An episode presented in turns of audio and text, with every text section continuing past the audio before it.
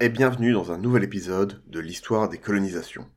Aujourd'hui, nous poursuivons la grande histoire du XVIIe siècle et celle en particulier de la Verenigde Oost-Indische Compagnie, la Compagnie des Indes néerlandaises, et du coup du siècle d'or hollandais.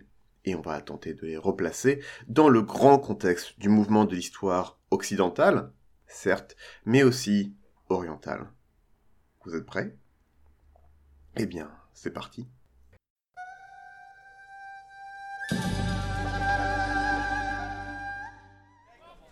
Un vent frais balaye les quais tandis que les vagues de la mer du Nord apportent l'écume, la laine, le poivre et la fortune. Dans les ateliers, les tisserands fabriquent des draps de laine qui seront redistribués de Pamplune à Novgorod, de Cologne à Naples, tandis qu'on entend parler hébreu, portugais, flamand, anglais.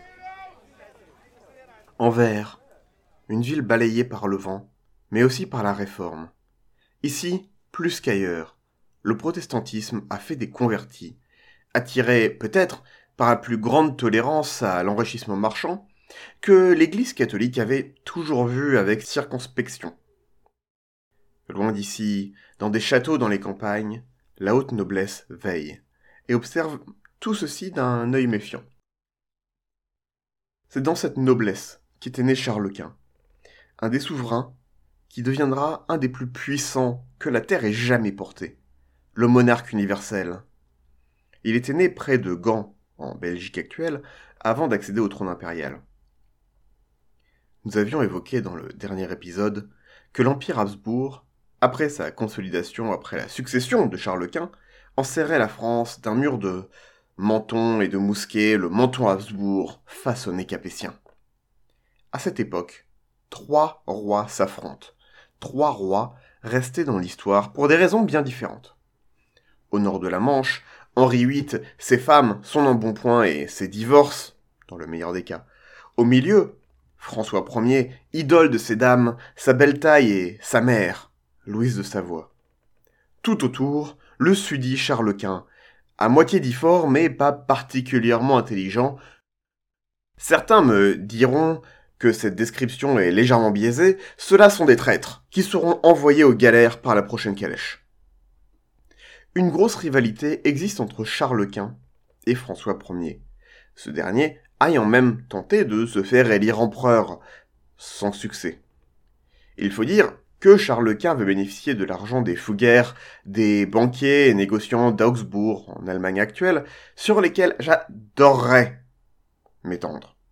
Mais la tartine est déjà suffisamment grande pour ne pas y rajouter le crouton. Notons juste qu'ils font partie des marchands ayant bénéficié de l'ouverture de nouveaux cols à travers les Alpes, mettant une route plus courte entre les Pays-Bas, l'Allemagne et l'Italie, permettant de ne plus faire le détour par les foires champenoises. Bref. Cette rivalité prend particulièrement forme en Italie, où les Français déploient les immenses ressources de leur État nouvellement centralisé, après la guerre de Cent Ans, en particulier pour rattacher le duché de Milan à la couronne. Je vous parse les péripéties diverses c'est varié, mais notons que les Habsbourg et les Capets étaient donc en guerre. Or, pourquoi je vous raconte tout ça? C'est parce que la Flandre était alors une possession habsbourgeoise. Il fallait donc la garder avec moult soldats. Rappelons qu'en ce temps-là, les soldats employés sont moins souvent qu'aujourd'hui une armée nationale de métier mue, ou au moins tenue, par un certain patriotisme, mais surtout des mercenaires sans allégeance autre qu'à leur bourse. Les finances impériales sont mises à rude épreuve par cette guerre contre la France, et ces mercenaires ne sont pas particulièrement bien ou régulièrement payés. Or, un mercenaire mal payé tend à se payer sur la bête, n'hésitant pas à piller les locaux, ce qui met rarement la population dans de bonnes dispositions. On peut le comprendre. En parallèle, des guerres dans la Baltique, entre la Suède, le Danemark et la Pologne, tendent à affecter les marchés naturels des marchands flamands. On a donc une population déjà à cran, économiquement mise à mal par la conjoncture internationale. Mais ce n'est pas encore assez. La réforme vient en rajouter une couche. Quand Charles Quint abdique, son fils, Philippe II, monte sur le trône.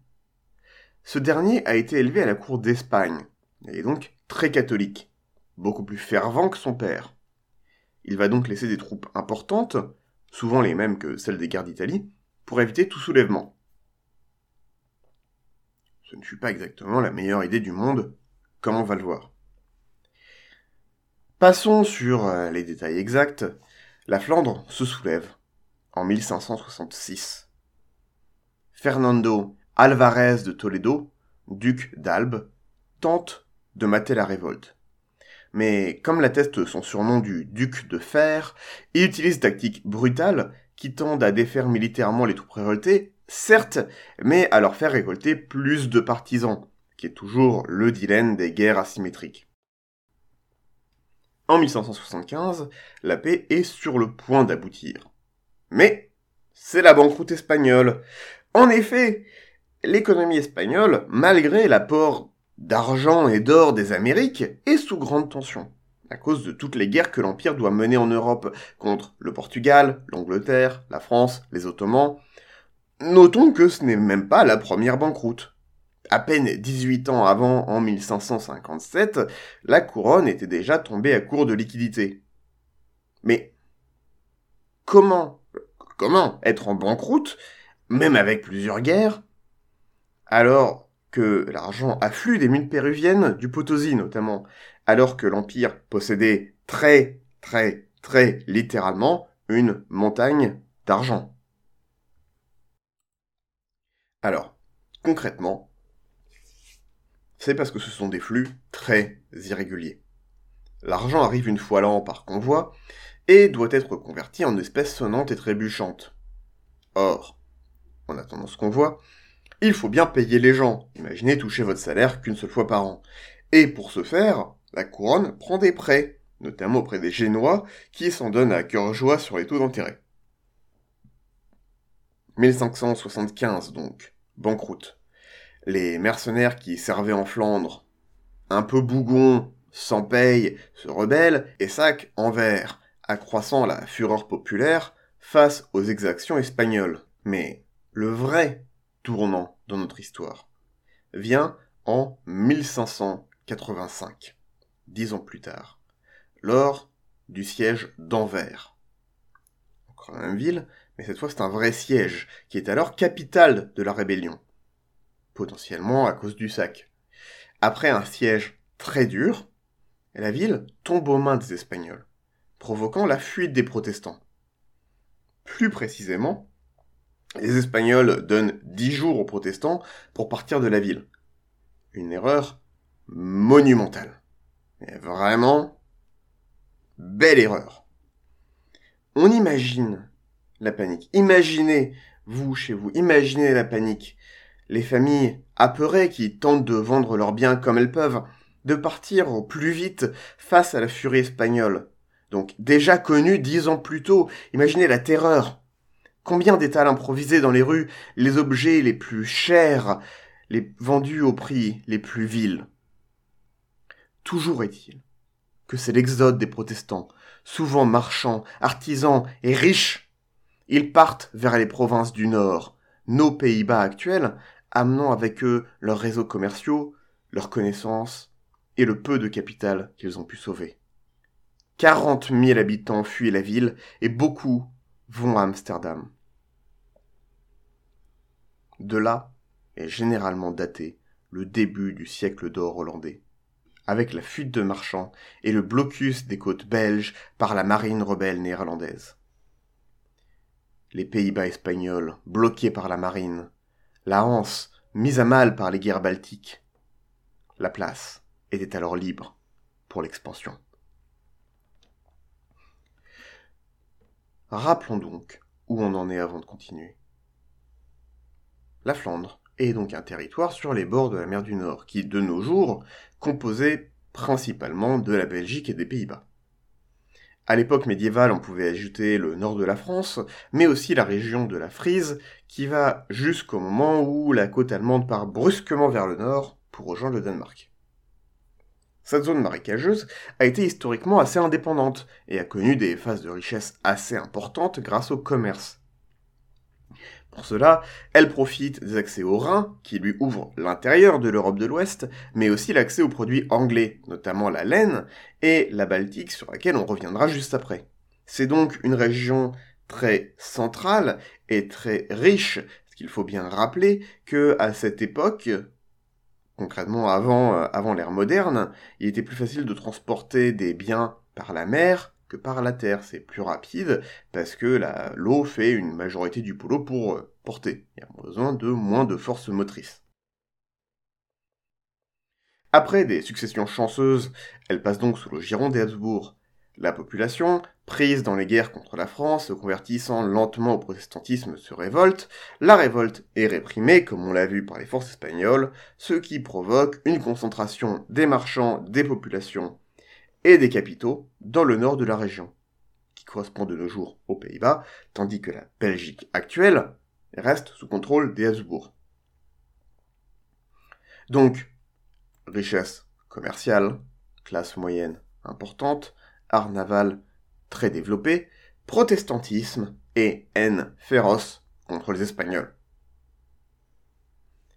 Finissons cet épisode en expliquant d'où le commerce néerlandais tire sa richesse à l'époque. Une partie très importante de la richesse commerciale vient de l'exploitation de la Baltique. C'est particulièrement important par rapport à ce que ces régions offrent. Des fourrures, bien entendu, un objet de valeur donc, mais aussi du blé polonais, toujours pratique.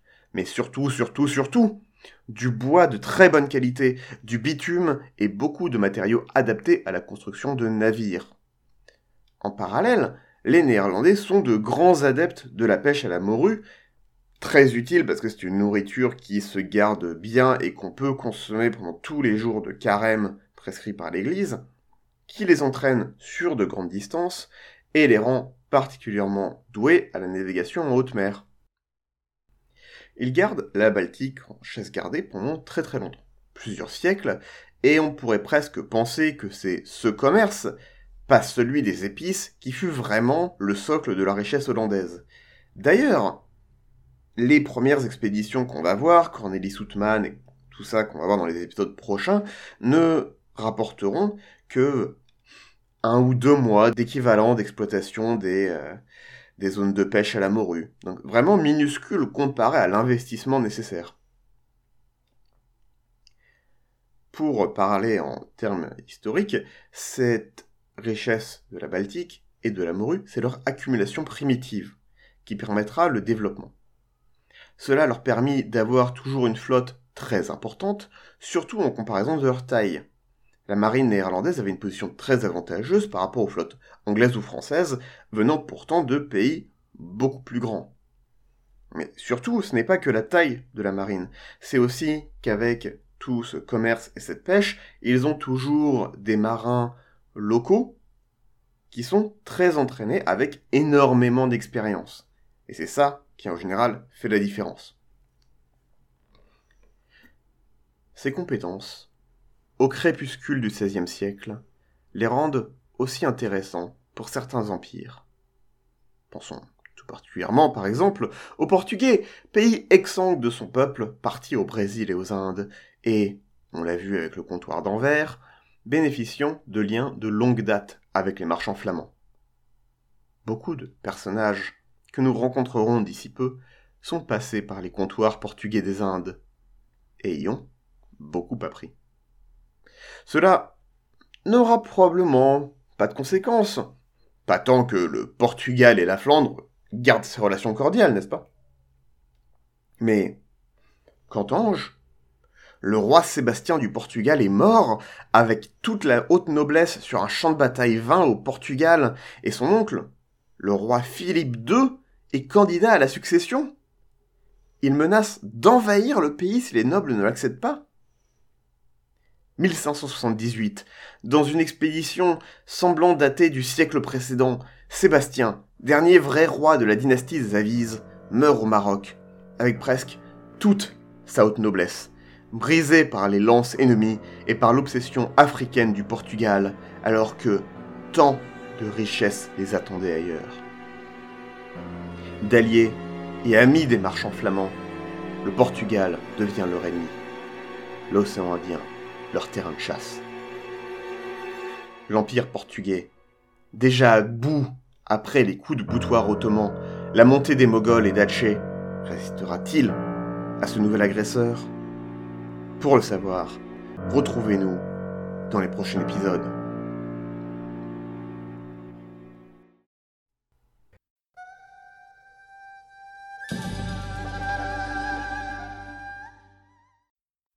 Si vous avez aimé, n'hésitez pas à en parler autour de vous, à votre famille, à vos élèves, à vos professeurs, à vos amis, etc. Parlez-en à tout le monde. Chaque partage est extrêmement important. Merci d'avoir écouté et à bientôt.